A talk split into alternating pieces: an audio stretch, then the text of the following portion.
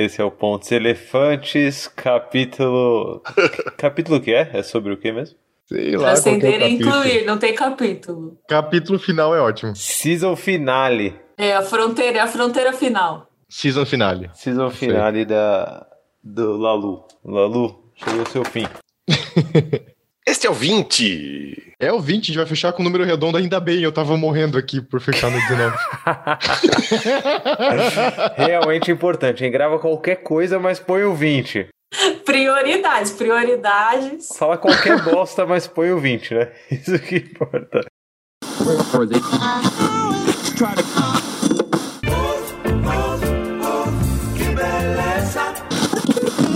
Leia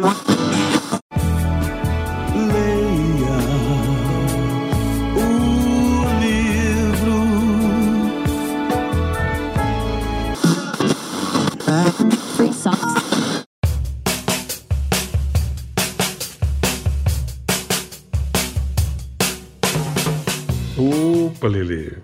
Você já passou pela experiência de ter um entendimento repentino, assim, súbito, sobre alguma coisa que antes era tipo um mistério incompreensível? Esse processo de, de ter um insight, ou no jargão técnico mineiro, de ter um clarão de ideia, é um exemplo do que acontece quando a gente alcança uma mentalidade mais ampla e mais inclusiva e a gente transcende a visão de mundo anterior que a gente tinha antes, que não dava conta de alguns elementos da realidade presente. E esse processo de que a gente chama de transcender e incluir está na base do livro Reinventando as Organizações do Frederic Laloux. E ele é tão importante que a gente achou que valia um episódio só para falar sobre isso. E quando eu digo a gente, você já sabe. Eu estou falando do Antônio Guerent, o Panda, a Carol Serpejante, o Luiz Lula Rodrigues, o Rafael Albino e eu, Rodrigo Vergara. E este, importante dizer, é o último episódio da primeira temporada de Pontes Elefantes. Esta primeira temporada contou até aqui com os patrocínios da K21 e da Targetil, a quem a gente agradece a companhia. Vem transcender com a gente.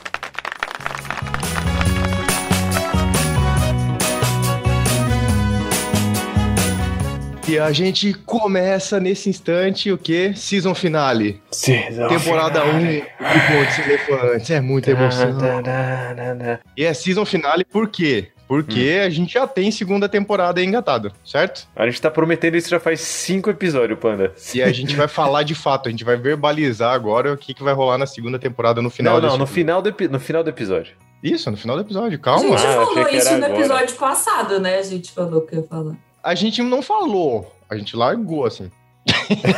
tá bom. Então no final do episódio a gente fala isso que a gente vai falar no final do Mas vamos falar do, do assunto desse daqui porque é, eu tenho novidades. Tenho novidades. Porque Eita.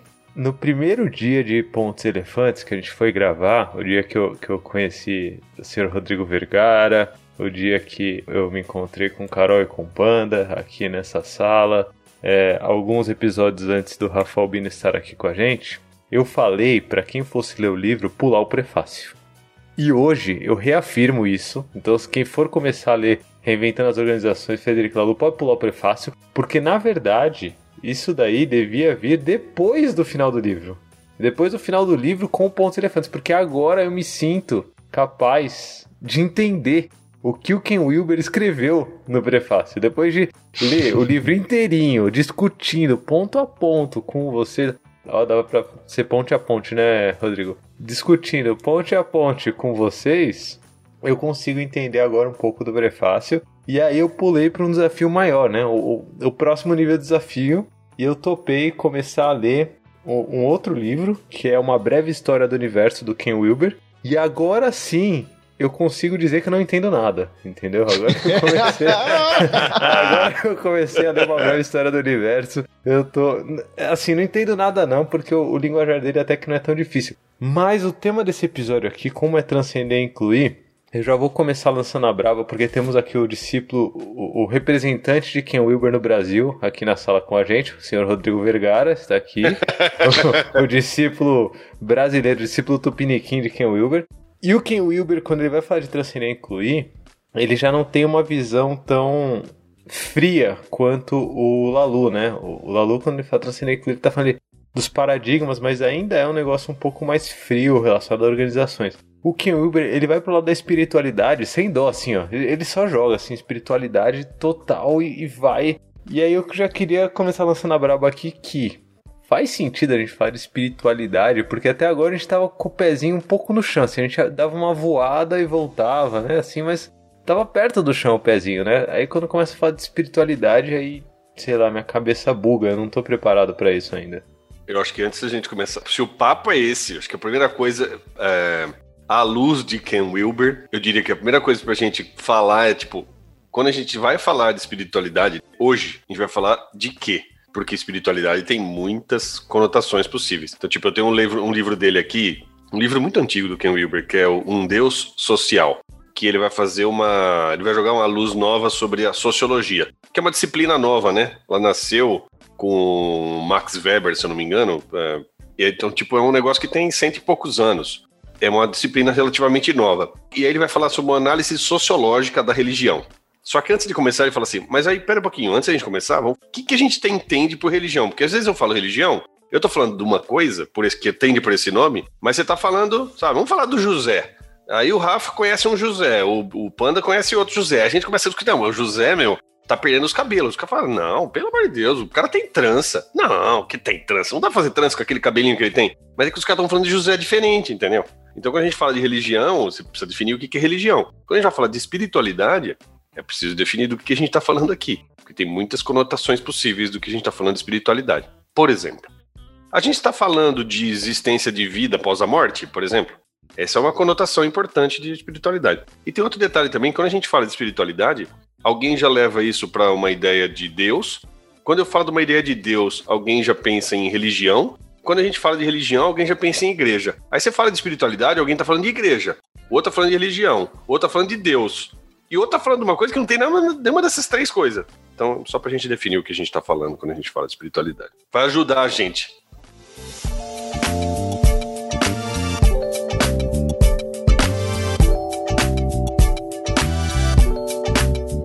E o Rodrigo já traz uma parada de transcender e incluir nessa visão de espiritualidade. Acabou de dar uma aula pra gente que muitas vezes a gente começa falando de igreja, a gente transcende um pouco, fala de religião, transcende um pouco, fala de Deus, transcende um pouco, fala de espiritualidade de fato. Essa é, é um tipo de reflexão, o transcender e incluir, tirando, voltando um pouquinho dessa pegada da espiritualidade, de o quanto a gente faz esse exercício, né, de abstrair uma parada que a gente está falando para um conceito talvez um pouco mais amplo, ou quanto a gente faz esse exercício de, às vezes, de especificar as coisas, né? Acho que esse movimento de abstrair, especificar, traz muito, é o que me traz essa, esse entendimento do que é transcender e o que é incluir, assim.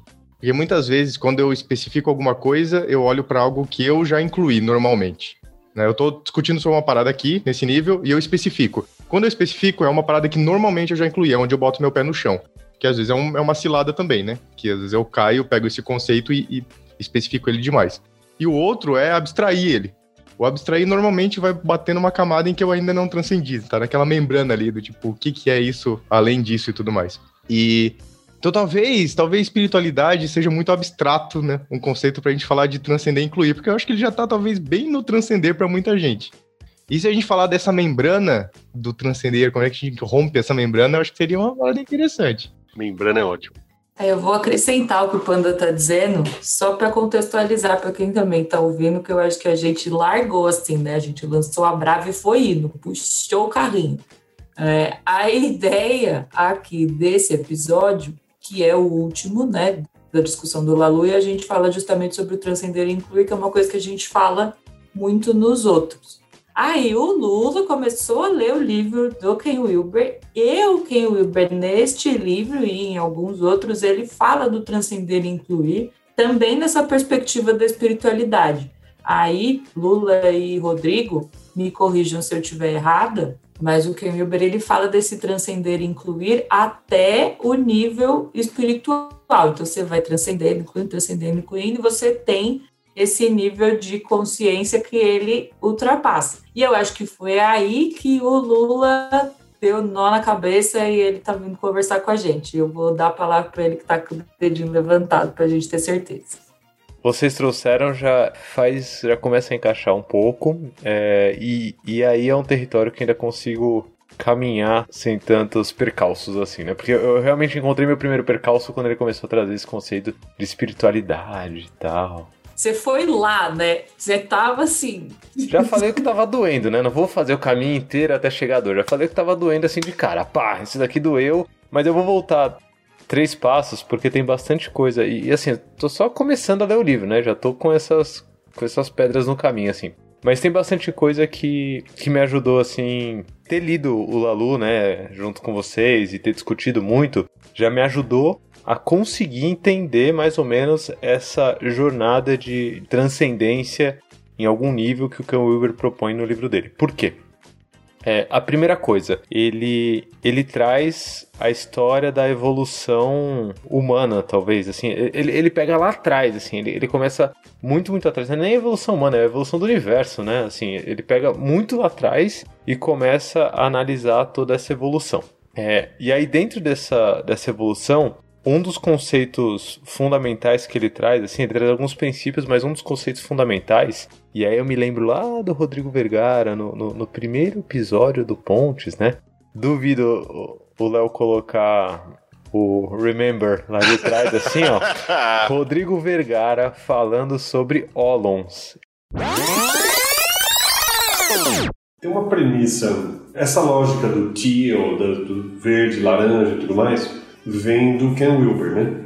Tem um livro que os puristas não gostam muito, uh, os Ken Wilberistas mais radicais não gostam muito, mas que é, num formato, é, um, é um grande resumão que foi feito. Foi um dos primeiros que eu li a respeito, mas que ele apresenta alguns conceitos. O Ken Wilber ele é meio que um epistemólogo, né? ou seja, um sujeito que estuda conhecimento. E ele tem uma coisa interessante que ele faz, que ele cria mapas.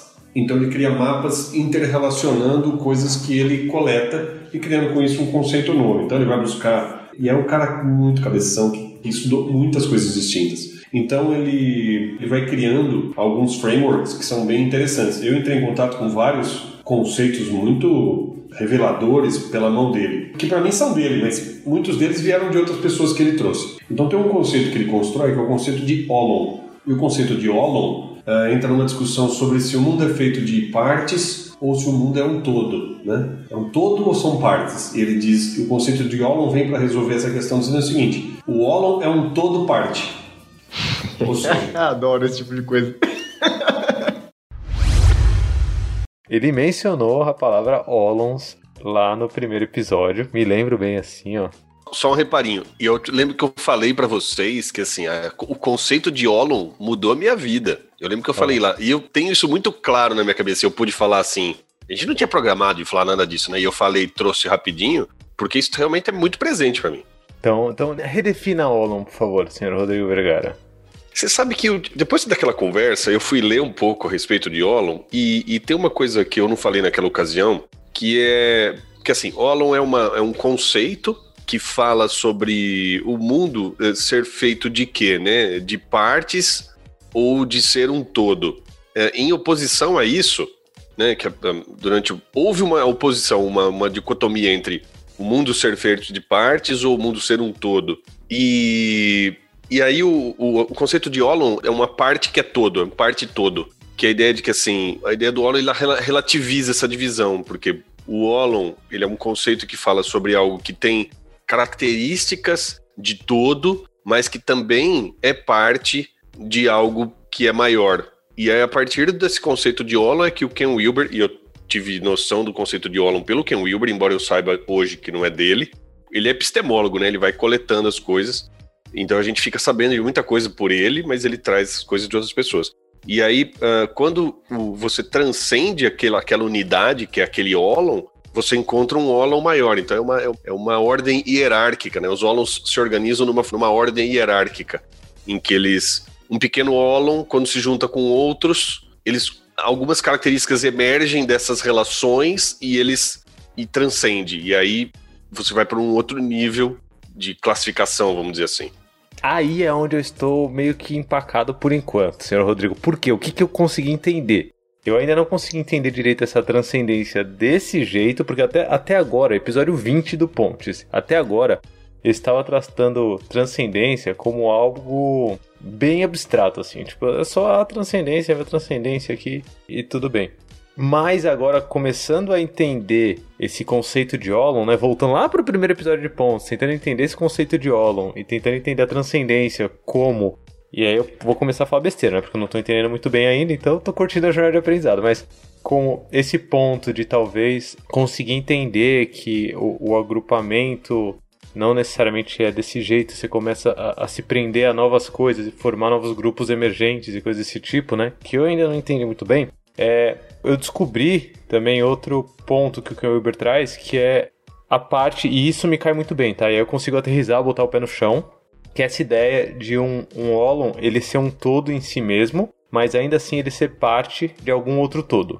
Isso eu entendi por quê. E aí eu vou começar a aterrizar, tá? Botar o pé no chão. Pra quem ouviu até agora e entendeu bosta nenhuma do que eu falei, tudo bem, porque eu também não tô entendendo tanto. Mas, a partir de agora, eu começo a explicar melhor porque eu já entendo um pouco mais, que é... Quando a gente fala de Olon, já me remete um pouco mais à holacracia, né?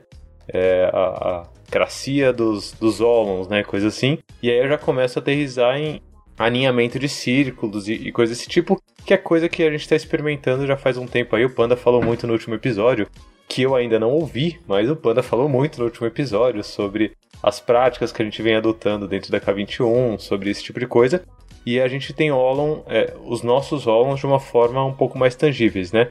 Eu ainda não sei se é uma abstração ou se são Olons de verdade, tá? Não sei se a gente só usa o conceito do Ken Wilber como uma analogia para o que a gente faz ou se a gente pode considerar os, os círculos e papéis que a gente tem como Olons. Mas qual que é a ideia que já aterrizou bem na minha cabeça? É esse lance que ele fala sobre um Olon, né? E no caso da gente na K21, um Olon é um papel, certo? O papel é, é, é um Olon nosso. O que é um papel? É um conjunto de propósito com responsabilidades. Um nome, um propósito e responsabilidades, certo? Sendo que o propósito é a parte mais importante disso, né? A função, assim, para que, que aquilo existe, qual que é o objetivo maior que aquele papel quer atingir. Por exemplo, eu e o Panda, a gente tem um papel que é agricultor de autogestão. Então somos agricultores de autogestão dentro da K21, bonito, né, o nome do papel? Agricultor de autogestão, a gente planta, rega, né, e tal.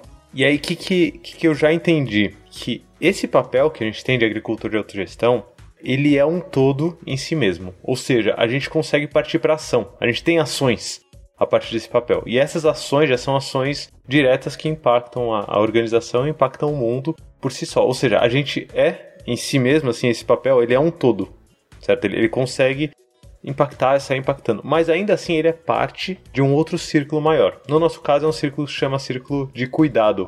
Ou tá mudando para cuidar, né? Alguém logo mais vai mudar esse, o nome desse, desse Olon aí para cuidar. E esse círculo de cuidar, ele tá dentro de um Olon maior, que é o Olon da, da, da K21 que provavelmente está dentro de algum outro Olon maior que a gente ainda não nomeou e não descobriu o propósito e por aí vai. Então, essa ideia de você ter, é, você ser um todo em si mesmo, né, e, e, e conseguir tomar ações efetivas por ser um todo, mas ainda assim você ser parte de alguma coisa maior, que é o que ele chama de comunidade, se eu não me engano, eu gostei muito desse nome, assim, você ainda você tendo ações isoladas, você consegue pensar por outra perspectiva que é você fazendo parte de algo maior que é uma comunidade. Então, esse conceito eu entendi. O conceito de transcender, que entra um pouco no que o Rodrigo trouxe, aí eu já estou um pouco mais empacado, porque transcender tem duas vias também, é transcender ou tem é dissolver, dis...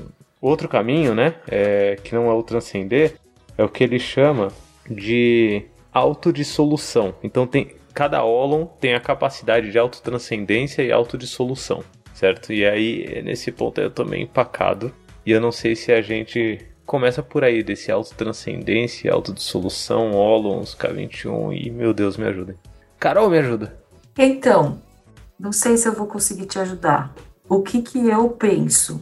Como que eu consegui traduzir isso dentro da minha cabeça, tá? Talvez eu seja uma pessoa mais simplista. É, a química, ou até mais simples do que isso, a culinária, ela tem é uma analogia muito simples com transcender e incluir. Você tem água é água, certo? A água é água em si e ela faz muitas coisas sozinha. Você bebe água sozinha, ela te hidrata, ela lava coisas, ela é em si. Se você junta e farinha, também é uma coisa que é em si, que veio do trigo e tal, já é uma coisa que é refinada de alguma forma, mas vamos, vamos simplificar. Farinha é uma coisa que é em si. Você também usa ela para outras coisas. Você pode usar ela sozinha, você, né? Enfim. Se você junta essas duas coisas e acrescenta calor, você tem pão com fermento, sem fermento, mas se você juntar só água e farinha, no final você tem uma massa. Precisa de fogo também. Isso, precisa de fogo. Que fogo também é uma coisa em si, né? Que faz várias outras coisas. Queima coisas, esquenta, te mantém quente, enfim. E aí você acrescenta calor, né? Nem fogo, calor. Que também é uma outra coisa, que é diferente de fogo e etc. E aí, quando você junta essas três coisas, essas coisas transcendem em outra, que é pão, que é um alimento e etc. Teve uma, uma palestrinha, uma talk que eu dei lá na PagSeguro que eu falei sobre esse conceito, eu usei exatamente esse exemplo. Você tem várias coisas que elas existem em si e elas servem a vários propósitos. E quando você junta essas coisas, a interação entre essas coisas transcende para algo novo. É isso. Para mim, é assim, eu consegui entender desse jeito. E são assim as nossas relações. Eu sou um ser inteiro, você é um ser inteiro, o Panda é outro ser inteiro, o Rafa é outro, o Rodrigo é outro, e nós juntos é porque somos o Pão dos Elefantes, que também é uma outra coisa inteira. Mais ou menos isso. Né? Aqui é uma. A gente transcendeu para algo, que é esse podcast.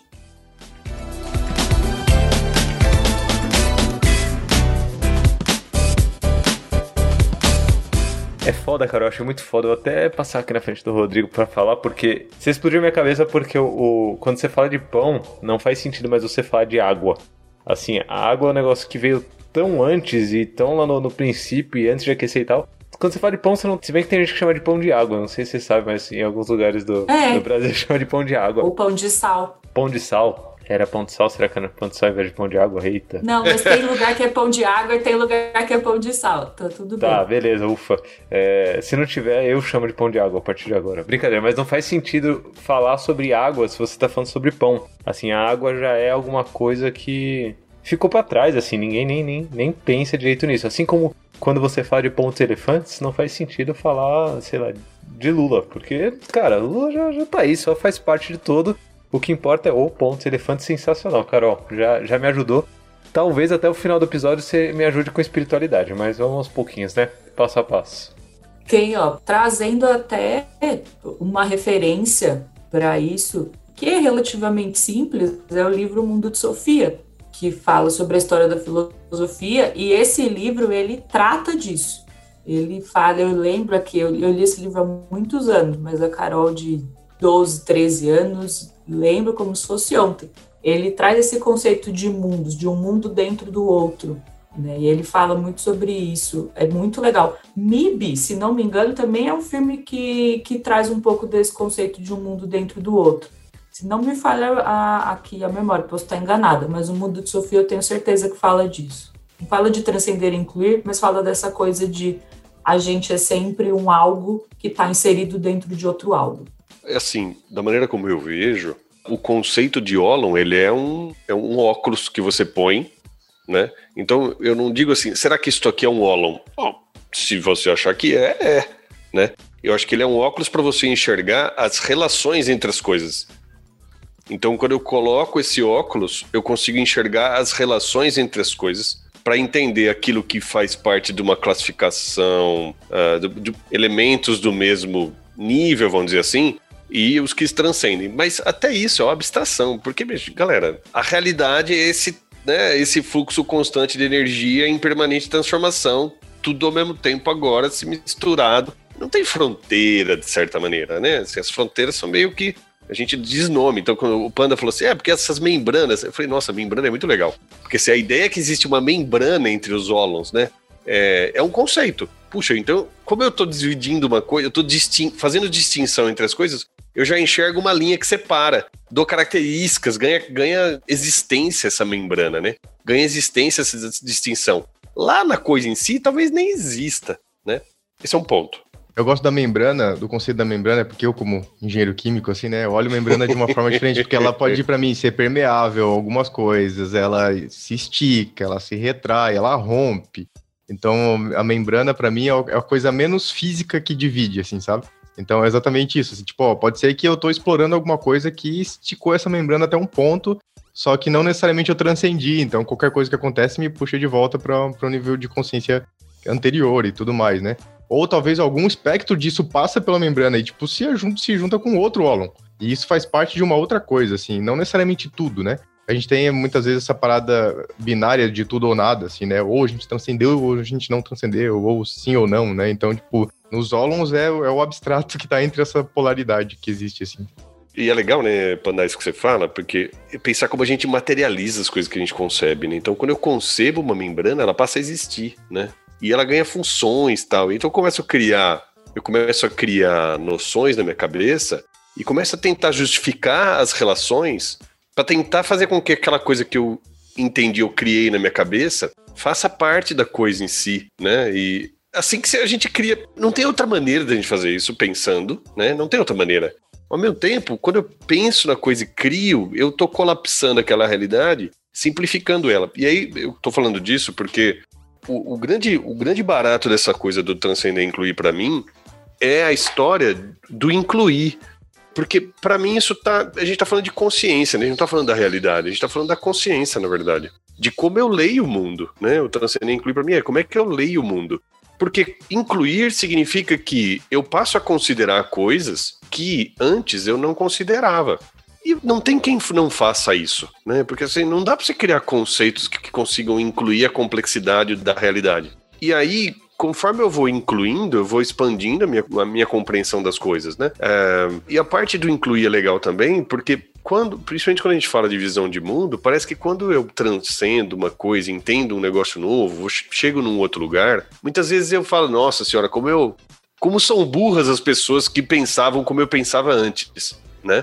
E aí eu nego aquilo. E aí o Ken Wilber traz essa ideia de que, não, aquilo que você pensava antes continua fazendo parte de você. Só que você transcendeu aquilo, você enxerga aquela realidade, aquela maneira de enxergar, mas você transcendeu, então você consegue enxergar algo a mais. E isso enriquece a sua experiência porque você deixa de se limitar, né? A ciência evolui nessa base, né? Criamos uma teoria, entendemos, ah, é assim que funciona. A ideia do. Eu tenho uma bronca quando eu ouço a palavra cientificamente comprovado. Cientificamente provado. Não existe cientificamente provado. É tipo assim.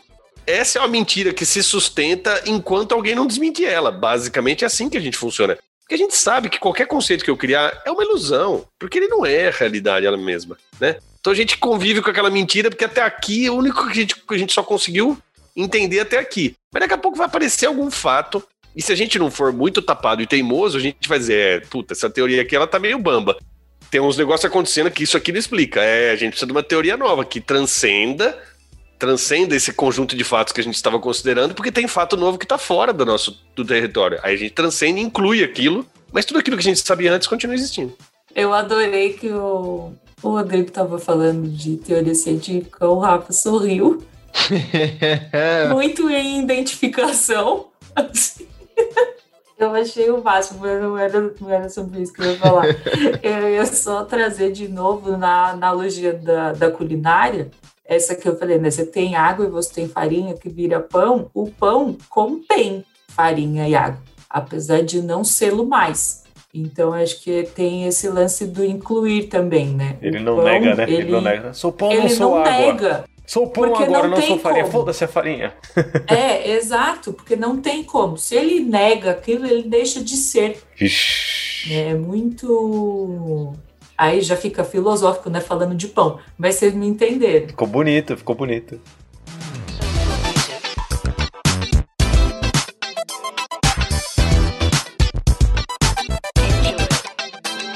Vou esticar a analogia. O Lula gosta de analogia também. E ele sabe que eu adoro esticar as analogias até elas arrebentarem, né? Porque o pão, ele só não se autodissolve. Olha. Essa é a única parada.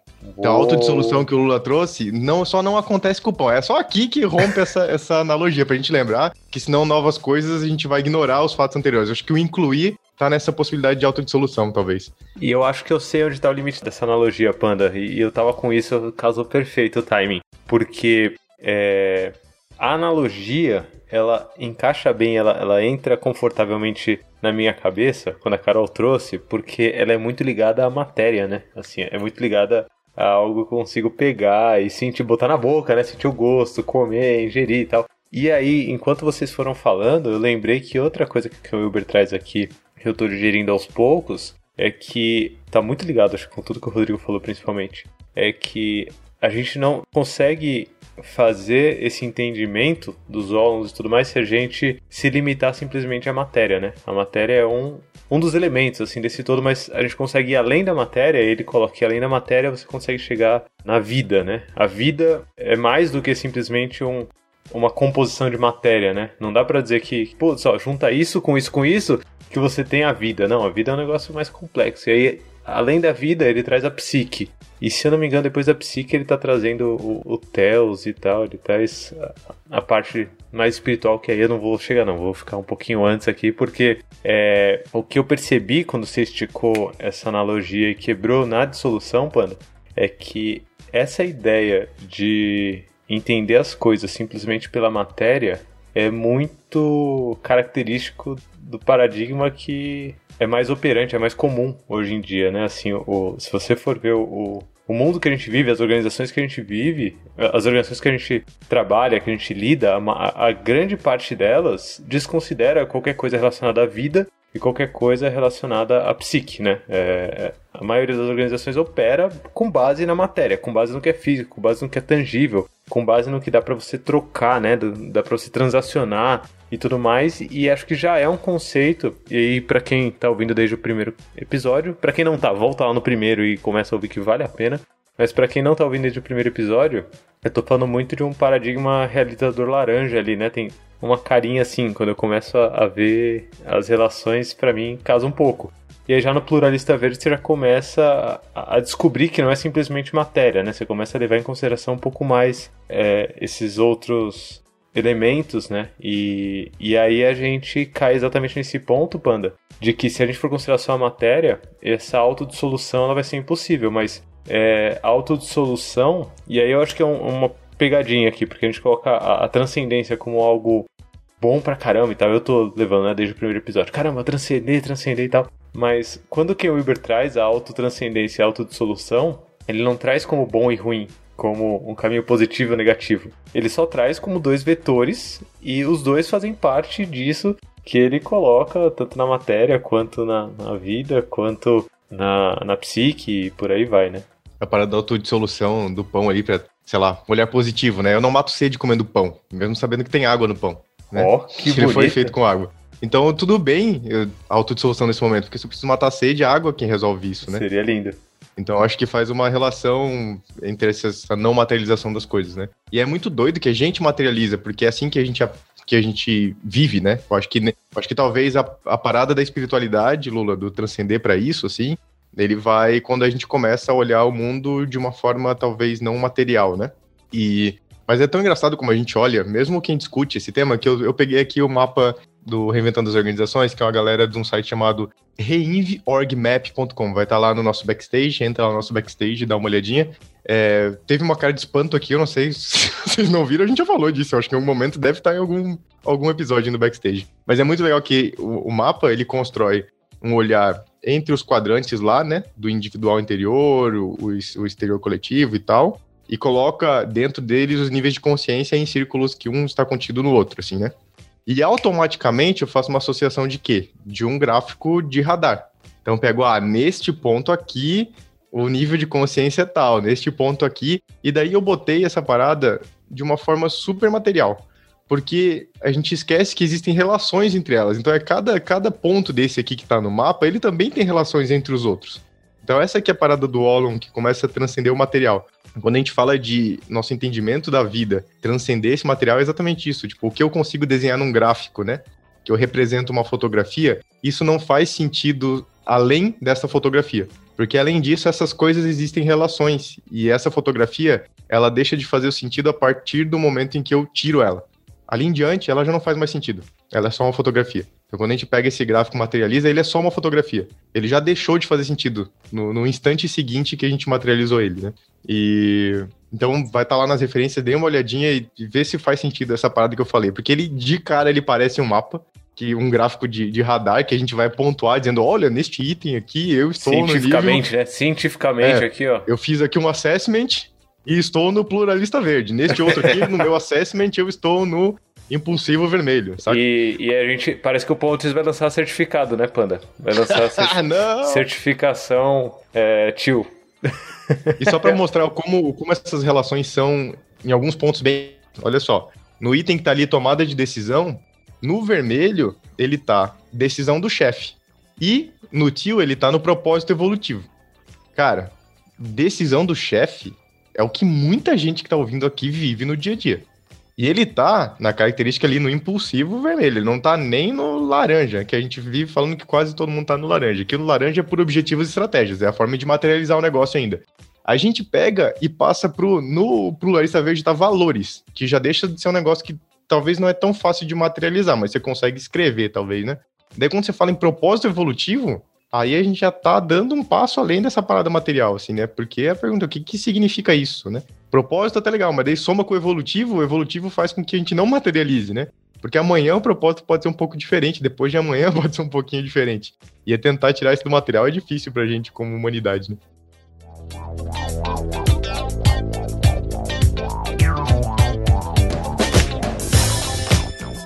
Eu queria trazer assim, né? Tipo, só escutando essa viagem é, totalmente assim, né? Tipo, enfim, uma viagem maluca que a gente que foi tendo aqui, assim. Eu só consumi essa viagem maluca. E aí eu vou tentar trazer um pouco pro- mais pro concreto, assim, fazendo um exercício. Porque eu, eu tô muito curioso pra pessoa que estiver escutando, nos escutando, ela deve estar se perguntando, tá, e daí? Tipo, o, por, o, por- o porquê né? que, o porquê que esse conceito de transcender e incluir, ele pode ser relevante pra dentro da realidade que eu vivo, assim. E eu acho que eu, eu tava refletindo um pouco sobre o que vocês estavam falando, e, e tudo que permeia o conceito, ele acaba sendo relevante demais pra trazer alguns colírios em cima de enxergar a realidade dentro de, de uma perspectiva que ela não é a minha. Então, eu- quando, quando eu escuto sobre esse quesito do transcender, é um pouco daquilo. Eu identifiquei que existe um colírio diferente do meu, eu estou colocando aquele colírio dentro de mim, e eu estou incluindo aquele novo jeito de enxergar o mundo dentro daquilo que me trouxe até aqui. Então, eu acho isso assim, um tipo de avanço no sentido, e aí entra tudo, né, pegando um pouco da referência do- dos níveis de consciência, um avanço de consciência que acaba sendo necessário, por exemplo, dentro de uma sociedade, e aí já trazendo um pouco mais para o concreto, dentro de uma sociedade onde as redes sociais elas filtram muito aquilo que a gente consome dentro das nossas linhas do tempo, então formando as nossas bolhas. Então eu acho que um quesito de eu conseguir reconhecer essas bolhas e tentar me conectar com outras pessoas que têm uma visão de mundo diferente da minha, talvez faça com que o algoritmo ele passe a entender, olha, eu não só vivo dentro desse contexto aqui ou desses temas. Você pode me trazer conteúdos ligados, por exemplo, a jeitos diferentes de enxergar a economia, jeitos diferentes de enxergar é, temas que às vezes podem ser sensíveis e que não fizeram parte do meu dia a dia ou da minha formação. Então, eu acho que, por exemplo, essa pra mim é um, é um tipo de insight que eu acho que geraria em cima disso que a gente tá conversando aqui. Um outro insight que eu achei muito interessante, é, e nós já falamos sobre isso em alguns outros episódios, é um pouco do, da dicotomia que, que foi, inclusive, falada hoje aqui. Que é, é parar de enxergar o mundo de um jeito dicotômico, assim. E, e parar de enxergar, por exemplo, as realidades onde nós vivemos é, dentro dessa perspectiva do bom e do mal, do certo e errado. Porque justamente quando a gente entra um pouco nessa linha é, de achar, ah, não, a minha realidade ela é horrível, essa empresa é ruim, as pessoas que trabalham aqui elas são, são ruins, é, enfim. De novo, eu, eu estou limitando o jeito de enxergar e eu não estou incluindo é, as diferentes histórias que existem dentro daquele lugar, eu não estou conseguindo né, realmente identificar que é, o Estado, ele da- daquela relação, daquele contexto, ele acaba representando muito os comportamentos que estão ali, as interações que foram construídas. E aí, eu ter consciência sobre isso vai fazer com que eu consiga, enfim, é, ser a pessoa agente de mudança, que vai conseguir fazer as mobilizações necessárias é, dentro de uma perspectiva de auto clareza e autodesenvolvimento é muito importante para avançar. Então, eu acho que esses, por exemplo, assim, o, o lance de transcender e incluir para mim, ele é tão relevante para a gente não se frustrar dentro das organizações onde nós estamos e conseguir reconhecer que é possível, é, sim, de uma forma muito aberta aí e evoluindo as coisas que acontecem dentro do nosso ambiente, é, com resiliência, com paciência, assim por diante. E é, o outro quesito é esse de quebrar as bolhas para ir amplificando essa visão de mundo. Para quê, no final das contas? E aí eu acho que é a palavrinha que eu queria trazer aqui.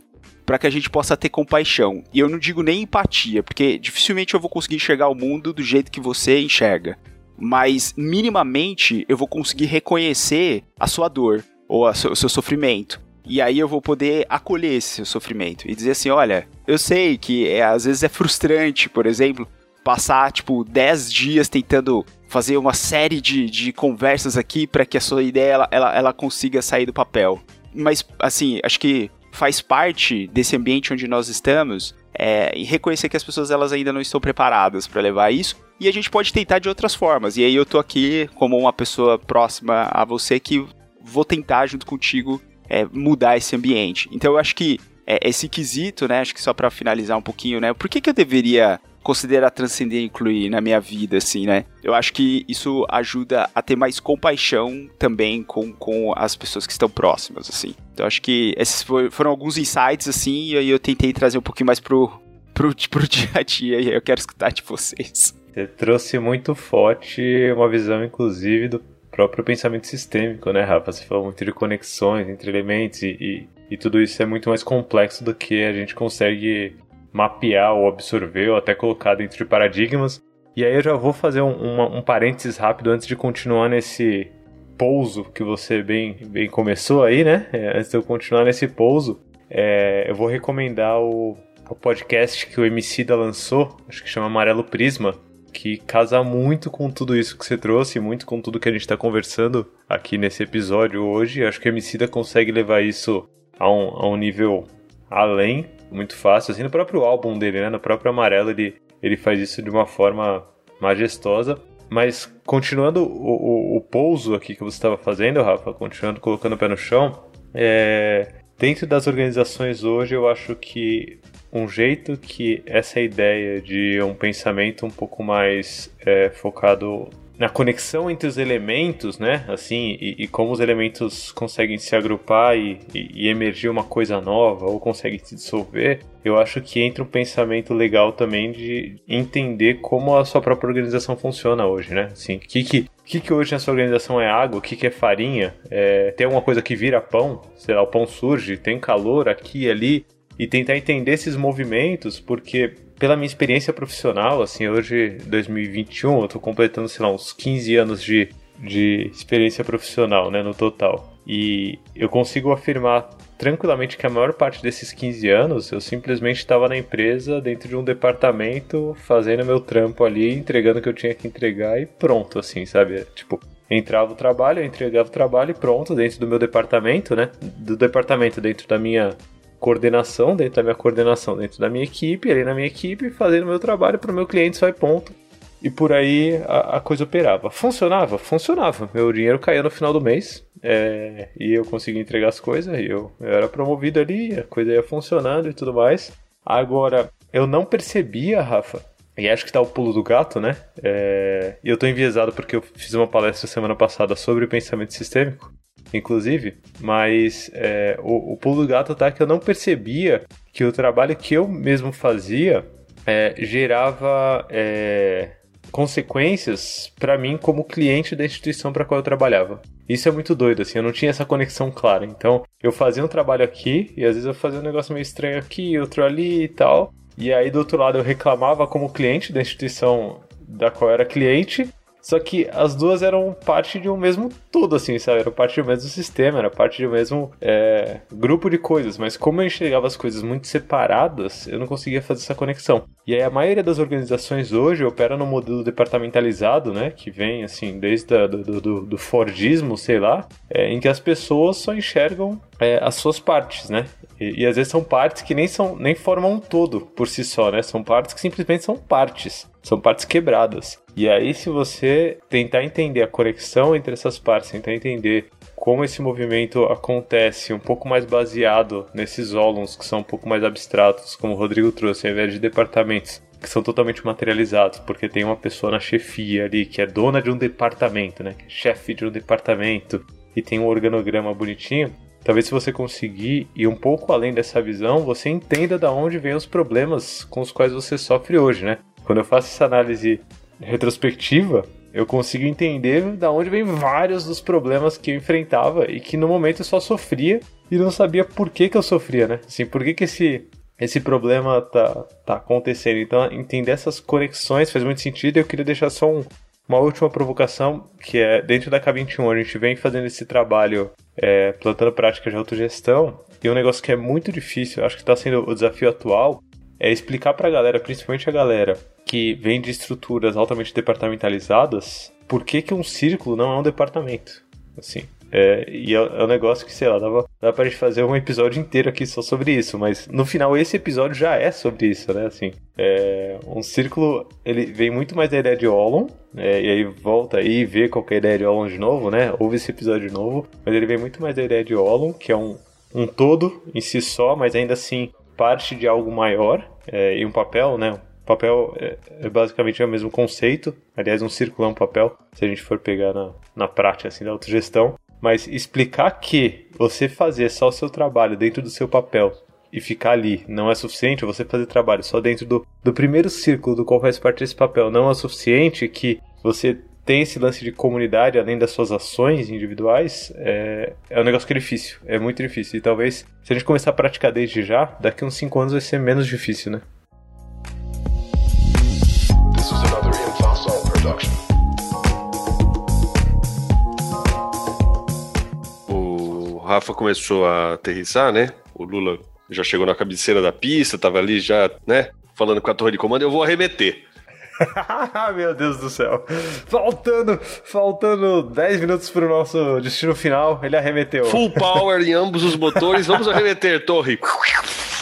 Não, em termos. É, o que eu ia dizer eu acho muito legal, Rafa, isso que você trouxe. É, pra, tipo, ah, tá, e serve para quê, né? Porque a gente começa a falar sobre isso, parece meio, ah, a gente descobriu um negócio incrível, ah, não sei o que lá, e começa a descrever, olha, tem um parafusinho aqui, e tem um negócio, uma haste que sai, faz um barulhinho e brilha. Tá, mas serve para quê essa merda, né? E eu acho que eu acho que você tocou num ponto que é, que é muito legal, que assim, serve para as nossas relações. Bom, o que é que não serve para as nossas relações, né, cara? Pensando nesse óleo do que, né, quando você inclui as relações, né? Quando você inclui as relações na, na, no seu modo de ver, cara, o mundo dá uma expandida, né? Porque quando você está olhando as coisas em partes, parece uma coisa. Quando você enxerga as relações entre elas, né? E tem uma parte da filosofia que olha o mundo a partir única e exclusivamente das relações, que é um negócio muito interessante, né? As partes quase que não importam, importam as relações entre elas. Uma dinâmica, porque o tempo é inevitável nesse caso. Mas o que eu ia, não falei que eu ia remeter, né? É. É só para trazer um pouquinho pro chão. Dá friozinho né? na barriga? Tá, não, sempre só... que arremete dá o um friozinho na barriga. Mas... Só para entrar em contato com a torre lá e fazer a conexão com a Terra, o que eu, que eu ia falar assim, eu concordo contigo que tem a ver com, com para ajudar as nossas relações é, em vários sentidos. E, e um dos sentidos importantes que tem é o de a gente conseguir. Primeiro, é que assim, a ideia de hierarquia, ela ajuda a organizar e ela é um pouco mais inclusiva do que uma lógica em que as coisas estão todas no mesmo nível e todas disputando, né? As ideias e os conceitos, as visões de mundo estão todos no mesmo nível e estão disputando no mesmo campeonato, né? Tá todo mundo aqui jogando no mesmo campeonato. Não, não tá, velho. Desculpa, você tá na segunda divisão. Porque a sua visão é muito tá ignorando um monte de coisa, sabe? Você ignora que o, que o sol nasce todo dia e se põe no mesmo horário, sabe? Você ignora que, é uma, que tem maré, que a lua influencia. Você acha que a Terra é plana, velho? Você vai estar na segunda divisão, desculpa. Não vou discutir contigo se você pensa que a Terra é plana. Não vou. Desculpa. Então, assim, não, acho que a ideia de hierarquia, dizer assim, meu, tem gente que tá incluindo coisa, tem gente que não tá incluindo coisa, acho legal. Me ajuda a organizar. E, mas, ajuda a conversar também. Né? Embora eu diga, sinto muito você estar tá na segunda divisão, se eu quiser de fato trocar ideia contigo que está num outro lugar, ela ajuda a gente a pensar que, puxa, tem alguém que enxerga o mundo dessa maneira. Então me permite falar, tá, uma pessoa que pensa assim, não adianta eu ficar falando de coisas que que essa pessoa não concebe, não faz parte da mobília. Então, às vezes eu tô conversando com algumas pessoas que consideram coisas de formas de interação entre coisas, né, que, que fogem à minha compreensão. Então, quando a gente entra num papo que é muito, muito, muito holístico, que é tudo pode começa a levar em consideração dinâmica de, dinâmicas de interações que não, não contém matéria, energia, nada disso, eu digo, desculpa, eu não consigo conversar contigo, porque assim, isso não faz parte, minha mobília não combina com isso. Eu, eu não tenho esses elementos para conversar contigo. Então eu tô dizendo assim, eu tenho uma limitação em relação, em relação a isso. E às vezes, quando eu tô conversando com alguém que eu percebo que não inclui algumas coisas que eu incluo, me permite conversar com essa pessoa. Então, para que eu possa conversar com essa pessoa, eu, é preciso que eu diga, tá, essa pessoa não enxerga essas coisas. Não adianta ficar falando dessas coisas. Como, tipo, ah, você não entende, você é burro, né? Não, não é isso. Tipo, você tem coisas que você não inclui. Eu incluo. Ah, que legal. Quando a gente consegue enxergar isso, puta, é muito legal. Panda, já vou te passar a palavra. Eu vou falar de uma história que uma vez, eu, acho que até que eu já contei. Eu contei pra vocês da vez que eu fui, tava conversando com um cara, o cara falou dos ETs. Não. Enfim, eu tava num evento e um cara falou para mim, tinha um cara falou um negócio de ET e tal, né, do, dos ETs que viviam sob a terra, não sei o quê. Aí, beleza, eu tava conversando com outro cara que tava Aí, beleza, né? Aí, beleza. beleza. Não, não, o cara tava falando disso, o palestrante tava falando dessas Até coisas. aí tudo bem. Não, os o cara tava falando dos ETs que, que, que viviam sob a terra e não sei o quê, paraná, paraná, beleza. Só pra saber, é o palestrante isso, Rodrigo? O palestrante, o palestrante. Até então, bom. puta, o cara tava falando dos negócios da experiência dele, eu tava curtindo. Quando ele falou disso, eu falei, puta merda. Aí depois eu fui conversar com um cara que eu encontrei lá, que eu já conhecia, aí eu fui falar, pô, tal, e ele falou, o que você tá achando tal? Eu falei, ah, sei lá, quando o cara fala da experiência dele, é muito legal. Mas quando ele fala dessas coisas aí, tipo, que ele acredita, de tipo, ET, esses negócios assim, é, pra mim já perde um pouco, porque, sabe, pra mim não conversa comigo. Aí esse cara, eu não sabia, né? Eu achei que ele tava no mesmo nível de criticar esse tipo de coisa. Aí ele falou assim: Mas não é questão de acreditar, é questão de ler, porque tem, meu, um monte de site, de livro falando sobre a existência dessas coisas. E eu falei: Nossa senhora, eu tô aqui criticando, né? Uma coisa, e esse cara que tá conversando comigo, ele acredita nessas coisas, né? E aí eu, eu cortei a conversa, mas depois eu fiquei pensando, né? Eu fiquei pensando que assim, como é que eu construí a frase? Eu construí a frase assim: eu acredito, é, ele acredita que os ETs existem, etc e tal, e eu não acredito. E depois eu pensei, falei, não é assim. Ele acredita que os ETs existem, etc e tal, e eu acredito que não. As duas são crenças, porque eu não tenho como provar que não existe, cara. Nem, e ele tem lá uns elementos, argumentos e, e relatos, etc e tal, que diz pra ele que assim, aquilo existe. Eu, com os meus relatos, eu digo, aquilo não existe. Então assim, a dele é crença, a minha também é. Nossa, isso me deu uma paz, cara. De dizer assim, não é que ele acredite e eu não acredito. Ele acredita que tem, eu acredito que não tem. Mas a minha crença não tem por que ser muito melhor do que a dele, sabe? E em vários momentos, isso é muito realidade. Falando do que o Rafa tava falando, assim, me ajuda a conversar sabe? Porque eu coloco, de certa maneira, em pé de igualdade umas coisas, e assim, eu entendo que. E eu não tô dizendo que por conta disso agora eu acho que os ET moram debaixo da Terra. Não, eu continuo achando que não, que, que não. Mas essa é a minha crença. Não tem como ir lá fuçar, não tem como ir lá cavar, eu vou cavar pra ver se tem. Tem uma, uma parada de. Isso tudo acho que fala muito com essa visão de status quo, né? Que na verdade é uma crença. É uma crença em algo, né? Quando a gente fala de transcender alguma coisa, mexer com o status quo, a gente fala de, de uma outra crença. De um olhar diferente para aquilo que as pessoas vivem, né? É, quando o Lula traz sobre e o Rafa sobre pensamento sistêmico, para mim tende a ser uma forma de olhar para o status quo de outra forma, de olhar para a relação, mas ainda acho muito material, né? Também é muito material, porque a gente está falando de sistemas. Inclusive, assistam indicação do Lula para mim, valeu a pena, O Tigre Branco, Netflix, um filme indiano muito massa. E daí olhem para ele com esse prisma do, do pensamento sistêmico, das coisas que acontecem ali, além do fato só, né? E só que isso ainda tá muito no, no material para mim. Porque a gente tá falando de sistemas, que muitas vezes a gente sabe nomear, a gente sabe reconhecer, a gente consegue representar eles, inclusive, assim, né? E pouco a gente fala de um próximo passo disso, Lula, que é a parada do sentir e responder. O sensor que a gente fala tanto ali, né? Dentro da K21 a gente fala muito que cada pessoa é um sensor individual e tudo mais, porque todos nós temos esse nosso olhar, que o bem, bem que o Rodrigo trouxe, assim. E para mim ele tá no próximo passo ali na, na psique, né? De quando a gente tá indo além só do material, mas a gente tá falando de, de percepções, sentimentos e tudo mais. Os ambientes que nos proporcionam vivenciar isso são ambientes que nos alavancam, assim. Tipo, este aqui é um ambiente em que eu me sinto à vontade de falar uma parada que eu percebo, um lugar que eu sinto, que não necessariamente eu sei, muitas das coisas que eu falei aqui nesses 20 episódios, eu não sei. Eu falei, são percepções, é o meu olhar, é a minha crença naquele momento, né, Rodrigo? E certamente, o Panda lá do episódio 2, 3, tem crenças que já eu já transcendi, mas estão incluídas. Fazem parte dessa construção, e eu me orgulho muito delas. E essa evolução, essa transcendência só aconteceu por essa relação aqui, especialmente. Começou em quatro pessoas, se expandiu para um podcast, incluiu uma quinta pessoa aqui, e essa relação não é mais só a gente. A gente já transcendeu isso. Isso já está publicado. Tem outras pessoas falando disso. Tem gente conversando sobre isso. A gente está causando movimentos em outras pessoas e tudo mais. E a gente se relaciona de uma forma muito intensa, né? E isso não dá para mapear. O que a gente tem que ter é essa capacidade, esse, vou dizer esse luxo até, né? De ter um ambiente em que você possa perceber, você possa sentir, perceber e usar isso como parte da nossa evolução. Então essa parte de- dessa transcendência, né? De que a gente não precisa mais necessariamente do status quo, do fato, do sistema desenhado, que a gente, nós somos sensores ativos da realidade, é uma parada incrível. Isso faz com que a outra pessoa, também esse- essa relação que o Rodrigo trouxe, a outra pessoa não é um sensor pior que você, ou um sensor melhor que você. Ela só é um outro sensor. Ela percebe outras coisas, com outros contextos. E essa nossa relação é que tem que ser construída muito além da bolha, né, que o Rafa trouxe, que o algoritmo, infelizmente, separa a gente bolha nas redes sociais, faz com que a gente perca conexão com outros sensores. E a gente não vai evoluir. Eu falo pra todo mundo, gente, eu vejo filme ruim até o fim.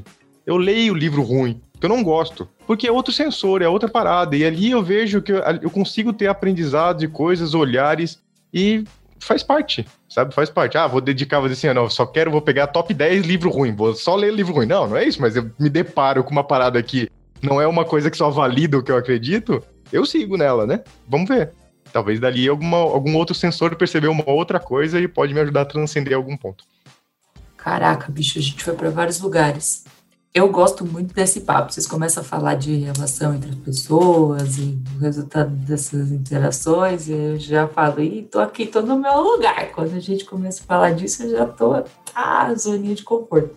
E enquanto vocês estavam falando, eu pensei muito na diferença entre controlar algo e entender algo. E falando até de sentimentos, né? Falando de transcender e incluir, daquilo que a gente sente e tudo mais.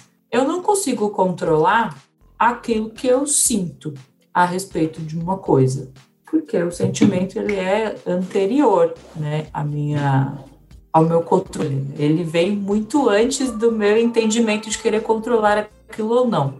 É, e até crenças, muitas crenças também fogem do nosso controle de alguma forma, porque elas partem de coisas que são muito primitivas dentro de nós. Só que a partir do momento que eu entendo por que isso acontece e qual que é o gatilho para esse sentimento ou para essa reação ou por que que aquilo faz sentido para mim, até falando do, do ET, né, da crença e da não crença em que algo existe, por que que eu tenho essa crença? De onde vem esse, é, esse sentimento? Por que que aquilo faz sentido para mim? Por que que essa realidade me inclui? Consciência, que é o que o Rafa está falando. A partir do momento que eu entendo que eu trago aquilo para o consciente, é muito mais fácil eu transcender ou incluir qualquer coisa para qualquer coisa. E aí, falando até das organizações, quando a gente fala de sistemas que são hierárquicos e coisas desse tipo, o Lula tá ali, ó. Uh, uh. Quando a gente fala disso, tem uma. Existe essa diferença. Uma coisa é você construir sistemas que controlam, porque você tem essa necessidade de controlar aquilo, disso, ir para determinados lugares, e nem vou entrar muito nisso. E tem a outra coisa que eu acho que se aproxima muito mais de um propósito evolutivo, que é a consciência, o entendimento do porquê eu estou fazendo aquilo, a consciência do para onde aquilo vai e do que aquilo serve. Né? E uma vez que existe essa consciência, como que a gente, da melhor forma, se organiza? Pode ser holocracia, pode ser círculo, pode ser hierarquia, pode ser a puta que pariu, não importa. A partir do momento que a gente tem todo mundo esse entendimento e todo mundo sabe para onde está indo.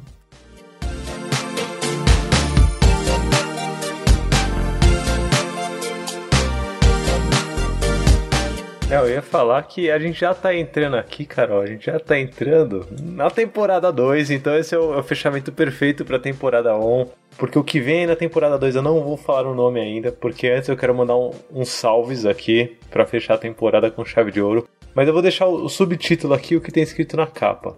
Como liderar pela percepção e realização do futuro emergente. Mente aberta, coração aberto, vontade aberta. É isso que tá na capa do livro que a gente vai discutir na nossa temporada 2. Ah, inclusive, a gente não tem intervalo entre temporadas, tá, gente? Aqui é o rolê é contínuo. Então, semana que vem já pode colar aí que já tem o primeiro episódio da próxima temporada, né?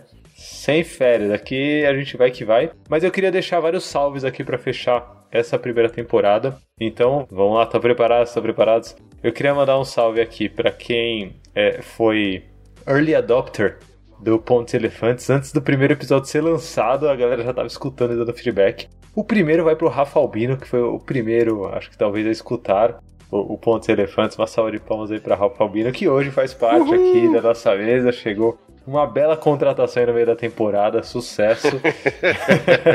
É, mas tem mais gente, eu não sei se eu vou lembrar todo mundo de cabeça, tá? Mas eu lembro que o, o Marcelo Paiva também escutou antes, deu feedback. Teve o Lucas, Luquinha também da K21 escutou, deu feedback. Mas aí a gente já começa a entrar aqui. Samanta, Samanta Miziara lá da Invest também ouviu. Aí, ó, a galera só na prévia, Samanta, beijo Samanta. Mas aí tem a galera que, além dessa prévia, continuou acompanhando a gente pelo backstage e que merece um salve especial. A primeira, a queridíssima Cindy. Cindy tá sempre lá. Beijo, Cindy. Thaís Rigolon também, presença constante aqui no nosso backstage. É, Rodrigo Vergara não vale, né? Rodrigo Vergara já tá aqui com a gente, não vou mandar salve pra você não, Rodrigo. Se quiser você mesmo mande. Mas temos aqui Natasha Ribeiro, Vanessa Silva. A Vanessa, gente, a Vanessa ela escutou o episódio, o episódio 7. Ela falou que escutou três vezes. Três vezes o episódio 7. A Vanessa, beijo pra Vanessa. É, temos aqui também, vamos ver quem mais, quem mais. Se vocês quiserem mandar salve pra alguém aí, só, só falar também, viu? Tem, tem gente pra caramba aqui que a gente pode é, chamar. Vou colocar aqui o, o Hugo Baraúna, ele também é um. O Baraúna. Quem tá escutando bastante. O Alexandre, que esteve, inclusive, também ele comentando lá dentro do backstage. Então tem uma galerinha muito boa que tem participado conosco. O Christian Freitas também, que colocou um relato muito legal no episódio. Acho que foi o episódio 16. 16. 16, que fez um sucesso esse episódio. Danilo Moraes também comentou nesse. Falou que acompanhou todos, né? Um a um, assim, começou a acompanhar desde o começo. Alexandre Ramires também comentou bastante no episódio 16, Alexandre Ramires. É... Natasha Ribeiro eu já falei, né? Natasha vale a pena citar duas vezes. Lígia. Natasha Lígia também comentou, muito bom. Lígia lá no nosso backstage. Tem mais alguém? O ruim de mandar salve assim é que se esquecer alguém, fica feio, né? Fica feio. Tem alguém que a gente tá esquecendo? Sinta-se abraçado também. Não, agora você fala assim, eu queria mandar também pelo YouTube que na Vieras e a da Silva, Esse tá pessoal aí todo. Vamos deixar aqui. Ó, a Renata Borges também comentou lá em algum possível livro. Tem a galera que votou também, que eu não vou pegar um a um, que votou nos próximos possíveis livros. É, mas eu acho que a gente já consegue revelar aqui, depois desse monte de salve, qual vai ser o próximo livro. E eu estou ansiosíssimo, porque não vai ser Ken Wilber, não. Apesar de eu estar lendo aqui a vida, o universo e tudo mais. Inclusive, a gente não falou de Douglas Adams, né? Dava pra falar nessa brincadeira toda aqui de Douglas Adams e o Guia do Mochileiro das Galáxias. Mas também não vai ser esse o próximo livro. O próximo livro será. Fiquem vocês com Teoria U. Então, a partir do próximo episódio, estaremos aqui comentando do alto da nossa ignorância, Teoria U, todos nós juntos aqui, Vou especulando. dizer, eu vou dizer que eu li um capítulo só e eu já me identifico tanto. Ai, que lindo, que lindo. Ai, que lindo. bom. Começaremos a ver, começaremos a ver. Muito bom, que bela temporada, né? Foi mágico, né? Um ano.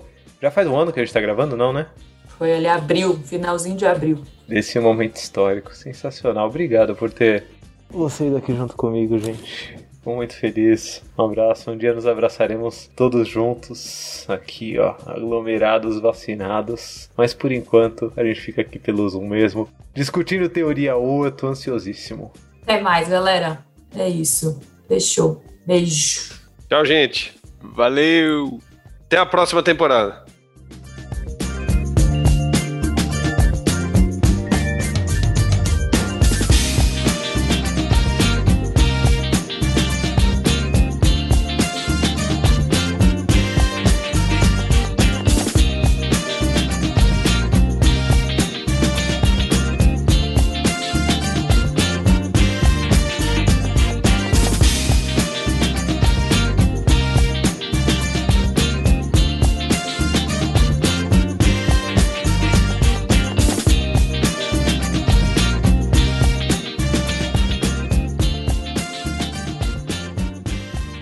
Dois, três e já! Aí ficou melhor. Boa. Sucesso. Ficou melhor. Oh, O que dá pra fazer também, que eu tava vendo em outros, outros canais do YouTube, a galera faz contagem regressiva. Conta todo mundo junto, que aí em algum momento sincroniza. Ah, interessante. Ah, Então, peraí, ó. Eu, já, eu tô com três minutos de gravação e a gente não falou nada que preste. Então eu vou cortar aqui. Não, deixa Não, aí. não, Não, fica. não, porque é aí. Manda um beijo a pro Léo, edita. um beijo pro Dinho. Vocês sabiam que edita é o Dinho, o, o, o, o Pontos É, eu ia Elefantes? falar isso, porque quem põe lá é o Dinho, não é, É o Léo. Dinho, não. O Léo, o Léo é, o, é o mercenário capitalista, né? O Léo tá se aproveitando da que mais-valia tá ouvindo isso. com a Aerolitos Corporation, tá começando a, a usar a mais-valia pra, pra ganhar mais dinheiro e fazer fortuna. E Sindicaliza, Dinho. sindicaliza, Sindicaliza. Dinho, já era. Entra aí pra, pro movimento sindical. Fica editadinho, né? Fica editado. Ai, não. Meu Deus do céu, Deus do céu.